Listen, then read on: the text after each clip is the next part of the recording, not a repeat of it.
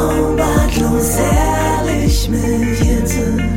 Let's talk about life. Schnurrbartlos ehrlich mit Jette. Let's talk about life.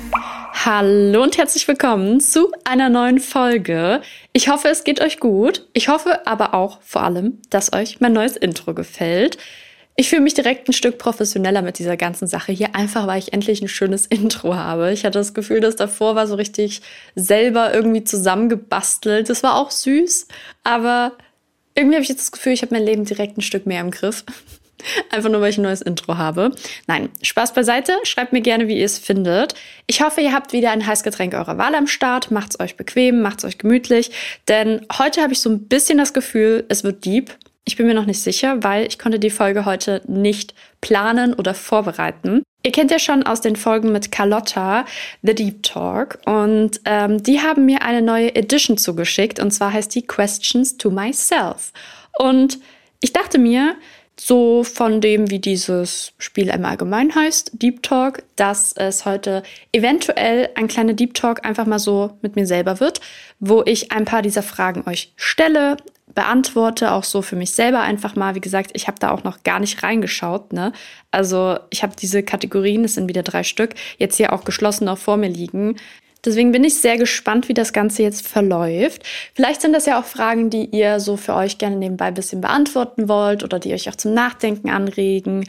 Es ist bestimmt einiges heute über das Leben. Und sicherlich kann sich da der ein oder andere auch wiederfinden. Und zwar gibt es folgende Kategorien. Du und das, was war, du und das, was ist und du und das, was kommt. Die letzten Folgen mit den Deep Talk Spielen waren ja immer ultra lang. Deswegen hoffe ich, dass es heute nicht der Fall ist. Ich beantworte einfach aus jeder Kategorie so zwei, drei Stück. Und wenn das euch gefällt, machen wir einfach nochmal eine zweite Runde. Also, es geht los mit du und das, was war. Musstest du dich schon mal für deine Lebensweise rechtfertigen und warum tust du das? Boah, also ich habe das Gefühl, es werden die befragen. Also, natürlich musste ich mich schon mal für meine Lebensweise rechtfertigen. Bestes Beispiel ist einfach, ich gehe nicht gern feiern, ich trinke nicht gern Alkohol. Ich habe euch eine lange Podcast-Folge darüber gemacht, wie oft ich mir anhören durfte, dass ich langweilig bin, dass ich eine Oma bin, dass ich mein ganzes Leben verpasse, wenn ich jetzt nicht feiern gehe, dass ich später meine Midlife-Crisis haben werde und nur solche Sachen. Und da musste ich mich schon oft rechtfertigen. Ich habe mich auch total oft, beziehungsweise am Anfang, habe ich mich viel verunsichern lassen, ob ich das nicht vielleicht wirklich dann mal bereuen werde. Ich meine, wir können alle nicht in die Zukunft gucken. Vielleicht passiert es auch, dass ich irgendwann denke, oh, jetzt hätte ich voll Bock, mal wieder feiern zu gehen. Jetzt hätte ich voll Bock, mal wieder Alkohol trinken zu gehen. Ich hätte zum Beispiel auch, habe ich letztens erst zu Chris wieder gesagt, ich hätte auch mal wieder Lust, feiern zu gehen. Aber nicht so, wie man es kennt, sondern ich war mal vor zwei Jahren, glaube ich, mit Chris auf einem Event und da hat sich die Marke einen Club gemietet, der überschaubar war, wo man easy rausgehen konnte. Die Gästeliste war auch total überschaubar und jetzt kommt's, die Gästeliste bestand nur aus Mädels und Männern, aber nicht aus Single-Heteromännern. Und das war wirklich ein Abend, der war so cool. Ich hatte auch wie immer keinen Tropfen Alkohol getrunken. Es hat auch niemanden interessiert, ob ich Alkohol trinke oder nicht.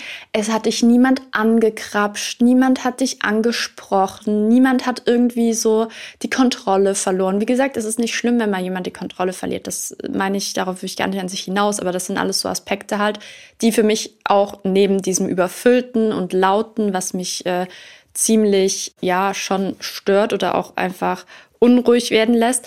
Aber das war so ein Abend, da war es wirklich super cool. Ist auch, wie gesagt, schon ein paar Jahre her. Und ähm, ich glaube, ich würde es mal einen Abend mitmachen, dann würde es mir aber auch wieder reichen. Oder so mit der Familie.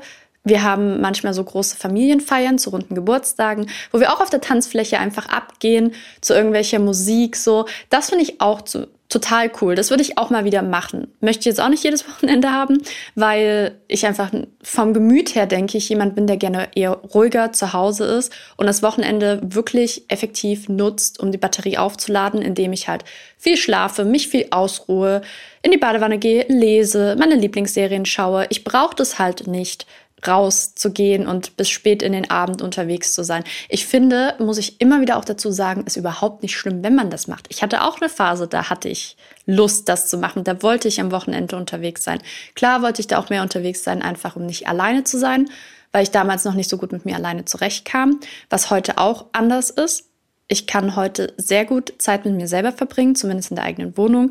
Beim Rausgehen und draußen Sachen machen ist ja auch noch mal was anderes, aber Früher fiel mir das halt auch sehr schwer, deswegen bin ich notgedrungen auch bei vielen Sachen immer mitgegangen. Aber ja, das ist so eine Lebenssituation oder Lebensweise, wo ich mich definitiv äh, auch heute noch rechtfertigen muss, nur dass ich es heute nicht mehr mache. Damals habe ich es gemacht, weil ich gedacht habe, dass wie ich lebe, ist nicht normal und ich muss da irgendwelche Ausreden finden, da nicht zu sagen, ich gehe nicht gern feiern und ich trinke nicht gern Alkohol, weil ich nicht das Echo vertragen habe, was ich zurückbekomme, wenn ich das so sage, dass es einfach nicht meins ist. Eine weitere Lebensweise ist definitiv auch dieses Thema Angststörung. Da habe ich auch am Anfang Feedback bekommen, dass es halt viele Leute nicht verstehen können. Das will ich auch gar nicht irgendwie beschreiben, dass das was Schlimmes ist oder dass die Leute das böse Absicht gemacht haben. Aber ich glaube, wenn man das nicht so selber am eigenen Körper spürt und kennt, dass man sich dann erstmal denkt, wow, diese Fragen, ne, ich sag's euch ehrlich, ich kämpfe gerade ein bisschen mit den Drehen. Was, und wir sind bei Frage 1, was soll das werden? Also, ja, um es abzukürzen, ich kenne das auch, was das Thema Angststörung angeht, dass die Leute dich nicht verstehen, dass es auch Leute sind, die du super gern hast, die dass die das nicht erstmal nicht verstehen und dass es manchmal auch leider so ist, dass du dich da viel rechtfertigen musst, warum du jetzt absagst, warum du jetzt letzte Woche einkaufen gehen konntest, ins Konzert gehen konntest und diese Woche klappt gar nichts, weil das macht ja keinen Sinn. Letzte Woche ging es ja, diese Woche ging es nicht mehr. Also ich habe im letzten Jahr da mich sehr, sehr viel rechtfertigen müssen, weil im letzten Jahr ging es mir auch sehr, sehr schlecht, 2023, 2022, 2023. Und da musste ich mich viel rechtfertigen, weil man das, dieses Ausmaß, in das ich gekommen bin mit der Angststörung, dass ich halt nicht mal mehr problemlos einkaufen gehen konnte eine Zeit lang, dass ich mich komplett zurückgezogen habe, viel geweint habe, vor unerklärlichen Sachen Angst hatte. Das kannte man halt so nicht von mir. Und das war schon erstmal für viele auch, denke ich, abschreckend. Aber hat mir auch gezeigt in dem Moment, wer wirklich für mich da ist und wer da wirklich an meiner Seite mit mir da auch gegen kämpft. Weil heute, dreimal Volks geklopft, geht es mir wieder besser. Und ich würde schon sagen, dass es da trotz alledem noch mal ein, zwei Menschen gab, die mein Leben dadurch verlassen haben. Aber da denke ich mir heute auch in guten wie in schlechten Zeiten. Und wer in schlechten Zeiten nicht an meiner Seite sein kann und das nicht verstehen kann, der soll auch nicht mal in guten Seiten dabei sein. Wow, acht Minuten Deep Talk zur Frage 1. Was hast du zuletzt über dich selbst gelernt? Ich würde sagen, ich habe zuletzt über mich selbst gelernt, dass ich öfter Grenzen setzen muss. Ich habe ja schon mal eine Podcast-Folge darüber gemacht, dass ich ein bisschen denke, dass ich ein People-Pleaser bin, weil ich es oft anderen recht machen wollte, statt mir selber. Und ich habe angefangen, meine Grenzen besser wahrzunehmen. Also ich habe dann so direkt dieses Bauchgefühl mittlerweile und merke, wow, eigentlich ist das gerade gar nicht das, was ich möchte, aber ich habe jetzt Angst, die Person gegenüber zu verletzen. Und ich zwinge mich wirklich mittlerweile, sobald ich merke, das ist jetzt nicht das, was ich möchte und das lässt mich total schlecht fühlen, dass ich dann das äußere. Bin auch ehrlich, mache ich meistens über WhatsApp, mache ich nicht persönlich, aber hätte ich auch letztes Jahr oder vor einem Jahr definitiv noch nicht gemacht. Da hätte ich immer gesagt, ja, irgendwie wird das schon, irgendwie kriegen wir das schon hin. Und jetzt bin ich so, dass ich dann auch offen kommuniziere, hey, passt mir jetzt gerade nicht so oder mir wäre es lieber so und so oder mich belastet das, ich kann das nicht. Und natürlich muss man immer das Ausmaß beachten oder auch beachten, ne? Also ich kann jetzt nicht sagen, boah, nee, ich habe keinen Bock, dir jetzt da zu helfen, so. Das meine ich nicht, sondern ich meine da wirklich tiefgründigere Sachen. Aber das habe ich schon sehr gelernt über mich mittlerweile, dass ich das echt mehr machen muss, mir Grenzen zu setzen. Weil es ist dann auch immer so eine Last, die dann von mir abfällt, wenn ich meine Grenze ordentlich gezogen habe. Und dann ist dieses Thema in meinem Kopf auch durch. Wenn ich das aber erstmal übelst weit ziehe und mich vielleicht auch nicht getraue, was zu sagen und es am Ende dann trotzdem machen muss, aber es ewig gezogen habe, belastet mich das permanent. Ich glaube, wenn ich jetzt nachdenke, würde ich auch noch mehr Sachen finden, aber ich denke, das würde den Rahmen sprengen. Deswegen mache ich immer nur so intuitiv die ersten Sachen, die mir einfallen. Hm, nächste Frage. Was war deine erste Unsicherheit? Woher kam sie? Boah, was sind das für tiefe Fragen? Krass. Also ich würde sagen, wenn ich jetzt wieder das nehme, was als erstes in meinen Kopf stößt, war meine erste Unsicherheit tatsächlich damals in meiner ersten richtigen langen Beziehung ersetzt zu werden. Also diese Angst, diese Person zu verlieren, die für mich auf einem absoluten Podest stande, von der ich emotional auch echt, würde ich heute sagen, ein bisschen abhängig war. Und da habe ich auch eine Podcast-Folge drüber gemacht, dass ich habe mein ganzes Leben in Podcast-Folgen aufgeteilt, habe ich das Gefühl. Aber ja, das war einfach eine schwierige Zeit für mich, wo ich generell super unsicher war nach dem Absetzen der Pille. Hatte ich mit Akne total zu kämpfen, habe nicht wirklich Freunde gehabt, mit denen ich halt was machen konnte, außer mit meinem Partner. Und das war natürlich auch nicht gesund, weil man sich automatisch an diesen Partner extrem bindet und dann auch den Fokus sehr darauf setzt. Und das war auch eine Zeit, wo ich mich absolut nach hinten gestellt habe, diese Person absolut nach vorne und wenn es ihr gut ging, ging es mir gut. Wenn es ihm nicht gut ging oder er sauer war, wie auch immer, ging es mir richtig, richtig schlecht. Und das, äh, was ist eigentlich nochmal die Frage gewesen? ah ja, meine Unsicherheit. Und das war so meine große Unsicherheit, diese ganze Beziehung damals, weil mich gab es irgendwie gefühlt nur in dieser Beziehung. Also ich habe mich damals gar nicht als eigenständige Person oder als Person selber so betrachtet, sondern ich habe mich immer nur in dieser Beziehung betrachtet. Permanent reflektiert, was mache ich falsch, was könnte ich anders machen, wie ähm, könnte ich die Person glücklich machen. Gar nicht darüber nachgedacht, ey, mach doch mal was Gutes für dich, mach dich doch mal selber glücklich, verbring doch mal Zeit mit, mir, mit dir selber, sondern ich war immer nur dann glücklich, wenn ich mit dieser Person Zeit verbringen konnte.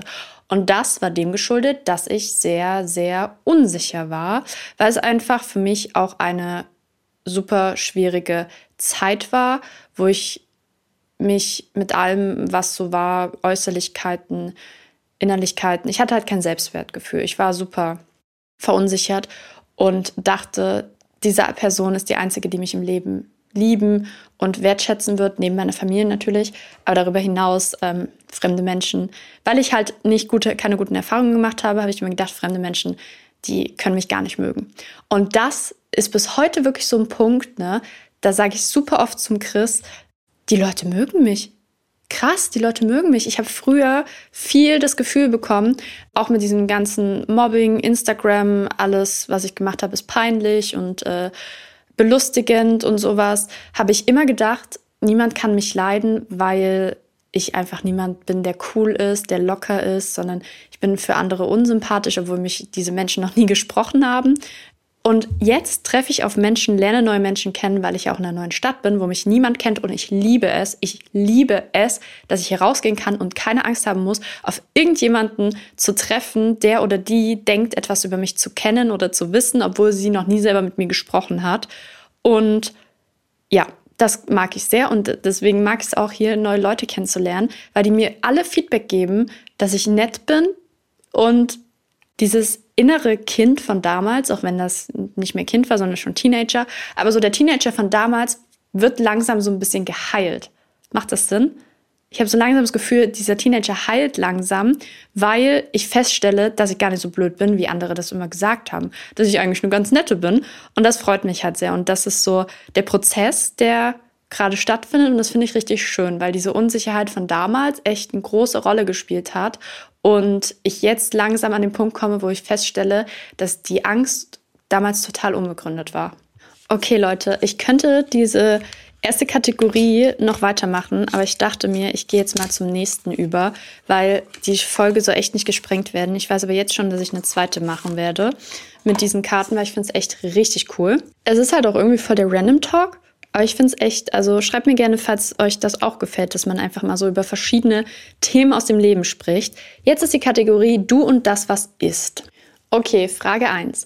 Welchen Titel würdest du dem aktuellen Kapitel deines Lebens geben? Die Frage gab es tatsächlich auch im Podcast mit Carlotta und da habe ich ihr schon erzählt, dass ich mein aktuelles Kapitel das Comeback von Jette nennen würde, weil, wie gesagt, letztes Jahr war ein ziemlich hartes Jahr für mich und jetzt habe ich so langsam das Gefühl, in meine Routinen zu finden, wieder zu mir selbst zu finden, wieder den Spaß am Leben so richtig zurückzuhaben. Und deswegen wäre das der Titel dafür. Was magst du am liebsten an dem Alter, in dem du gerade steckst? Boah, das ist eine gute Frage, weil mir würden direkt Dinge einfallen, die ich nicht mag. Zum Beispiel mag ich es nicht, dass man sich automatisch, zumindest in den 20ern, ich weiß nicht, wie es in den 30ern oder 40ern ist, aber jetzt so in der Phase, in der ich gerade stecke, vergleiche ich mich sehr, sehr viel mit anderen. Nicht aus dem Aspekt äh, irgendwie Äußerlichkeiten oder sowas, sondern eher so beim Leben allgemein. Denke ich manchmal, okay, müsste ich jetzt eigentlich gerade schon weiter sein? Müsste ich jetzt langsam schon mir Gedanken machen über Haus, Kinder, heiraten, Warum ist das bei uns noch gar kein Thema? Warum sprechen wir nicht darüber? Ich meine, ich werde 25, meine Mama hat mich mit 25 bekommen. Andere in meinem Alter, gerade auf Social Media, haben schon Kinder, sind verheiratet, verlobt, wie auch immer. Und dann habe ich mich schon manchmal, dass mir das ein bisschen zu viel wird, dass ich dann so Phasen habe, wo ich denke, ich glaube, ich muss gerade was aufholen, ich bin hinten dran. Und dann merke ich aber irgendwann eigentlich wieder, dass das Leben von jedem so krass unterschiedlich ist. Und deswegen denke ich, das ist halt zum einen das, was ich am blödesten finde, weil dieses Vergleichen. Und im Gegenzug ist aber das Schöne daran eigentlich, dass wir alle, die so in den 20ern sind, komplett in einem unterschiedlichen Leben manchmal sind, also komplett auch an einem unterschiedlichen Punkt im Leben. So die einen sind verheiratet, die anderen kriegen Kind, ähm, die anderen sind noch am Studieren, wechseln gerade das Studium, fangen nochmal neu an, werden gerade fertig, fassen ersten Fuß in ähm, der Berufswelt. Es ist so komplett wir sind alle irgendwie in der gleichen Altersspanne, aber haben komplett verschiedene Leben. Und das ist eigentlich super spannend, weil jeder so seinen eigenen Weg geht. Ich habe zum Beispiel auch Bekannte oder auch Freundinnen, die ja wirklich an einem komplett anderen Punkt als ich sind. Die einen haben mit 16 die Ausbildung gemacht und ähm, arbeiten seit vielen Jahren. Die anderen haben erst angefangen zu studieren und trotzdem kommt man irgendwie so zusammen. Man steht an komplett verschiedenen Punkten im Leben und trotzdem hat man immer so, es ist wie so, so Kreise, die nur an so kleinen Stellen überschneiden, aber diese Stellen reichen irgendwie, weil jeder hat sein eigenes Leben und trotzdem gibt es da so einen Teil vom Leben, den man zusammen hat. Wisst ihr, wie ich meine? Und das finde ich halt eigentlich ganz spannend, dass es eigentlich unmöglich ist, sich zu vergleichen, weil jeder lebt in seinem Tempo und jeder, also man sieht es halt auch eigentlich sehr vielfältig, außer man ist, wie ich in diesen Momenten, dann halt nur in einem, nur auf eine von bestimmten Leuten unterwegs, die das dann halt schon haben. Aber wenn man so mal ein bisschen den Blick weiter wirft, sieht man, dass jeder eigentlich an einem unterschiedlichen Punkt größtenteils ist. Und ja, das würde ich sagen, ist so das, was ich eigentlich daran mag. Und dass man natürlich gerade noch ziemlich frei ist in dem, was man tut, irgendwie so ein bisschen und das halt alles ausleben kann. Ich sage nicht, dass das in einem anderen Alter anders sein muss oder kann oder sollte, aber ich genieße es gerade irgendwie so Mitte 20 zu sein und noch keine großartigen Verpflichtungen zu haben. Was nimmt und was gibt dir Energie? Also was mir Energie nimmt, habe ich auch letztens erst wieder festgestellt, sind einfach so diese outgoing Sachen, die, die mich aus meiner Komfortzone challengen, so große Sachen, die anstehen, wo ich automatisch merke, mir raubt eigentlich alles Energie, ohne das Böse zu meinen. Mir raubt alles Energie, wo ich schon so zwei, drei Tage vorher merke, da habe ich immer die gleichen körperlichen Symptome. Ich schlafe schlecht, ich fange an, mir Gedanken darüber zu machen, unruhig zu werden und wie, als wenn ich in eine Steckdose fasse. Und das ist, wie gesagt, überhaupt nicht negativ gemeint, weil da zählen auch Urlaube zum Beispiel dazu. Urlaube sind für mich auch, jeder würde jetzt sagen, hä, aber Urlaub ist total entspannt und sowas. Ja, wenn ich einmal da bin, definitiv. Aber so diese ganze Reise dahin und sowas, die lässt mich schon eine Woche vorher nicht schlafen. Also da habe ich sehr, sehr oft Angst.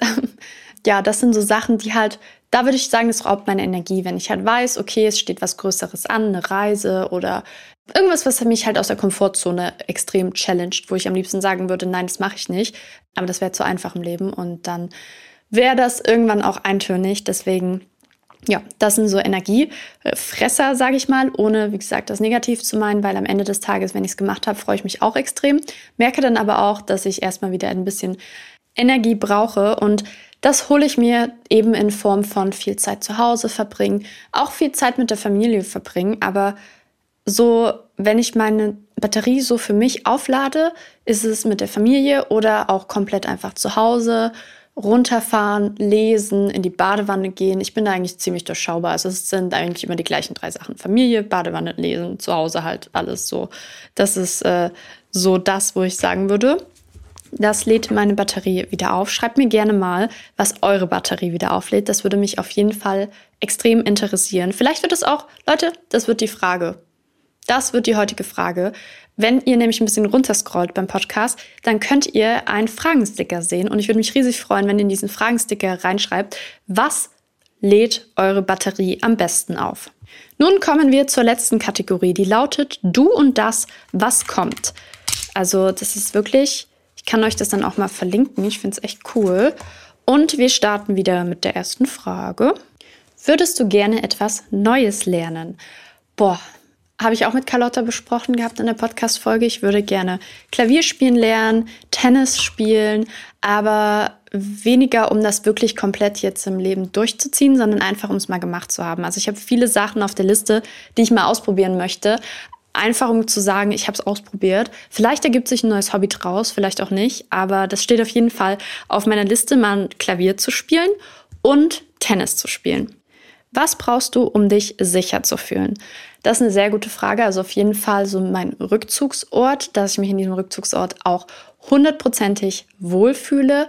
Und dann würde ich sagen, einfach so die Bezugspersonen um mich herum. Ich glaube, Leute mit Angststörungen können das ziemlich gut verstehen, dass es man fühlt sich immer sicherer, wenn man seine Bezugspersonen oder Personen um sich herum hat. Zum Beispiel war ich mit meiner Familie im Urlaub, war absoluter Safe Space für mich. Ich habe mich zum ersten Mal seit langem viel aus der Komfortzone wieder getraut gehabt. Und generell, wenn Chris zum Beispiel auch mit mir unterwegs ist oder mich begleitet, dann ist es für mich immer mit einem, also ich bin trotzdem total nervös oder habe auch so diese Anzeichen und so. Aber es ist natürlich trotzdem, man fühlt sich trotzdem sicherer, weil man auch jemanden dabei hat.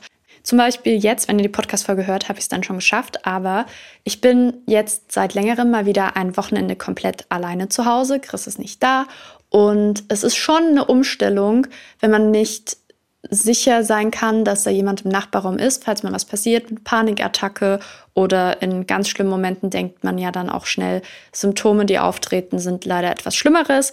Und in solchen Momenten komplett allein zu sein, das ist so eine meiner größten Ängste. Und deswegen fühle ich mich dann, wenn ich alleine zu Hause zum Beispiel bin, immer nicht so sicher. Aber auch das ist wichtig, dass man das halt lernt. Und deswegen bleibe ich, bin ich jetzt auch halt heute hier geblieben. Ich hätte jetzt auch zu meiner Familie fahren können, aber ich habe mir gesagt, nein, ich möchte, dass ich das anfange zu lernen, auch wenn ich es jetzt gerade bereue, beziehungsweise jetzt am liebsten wieder zu meiner Familie fahren würde, einfach weil es so ein, ein Sicherheitsnetz halt ist.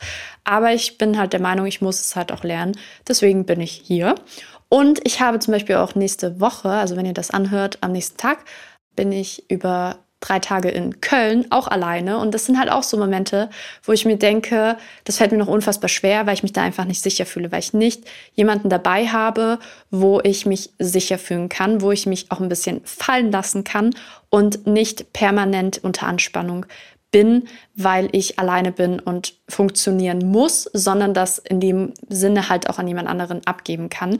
Dennoch, auch da, das muss ich halt einfach lernen und das ist auch wichtig, dass man das, denke ich, lernt, natürlich in richtigen Zeitpunkt und ähm, ich bin ja auch, wie gesagt, da in professioneller Hilfe, wo das auch alles vorher geplant und begleitet wird und so weiter. Also ist es jetzt nicht so, dass ich das blauäugig einfach losgelegt habe, um das zu lernen, sondern ich gehe zur Therapie und da ähm, wird das alles genau vorher besprochen, die Worst Cases und Best Cases alles durchgesprochen und so weiter. Und ich denke, dass es auch ganz hilfreich ist und auch der Grund ist, warum ich mich halt traue zu sagen, okay, ich muss es alleine lernen, ich möchte es alleine lernen.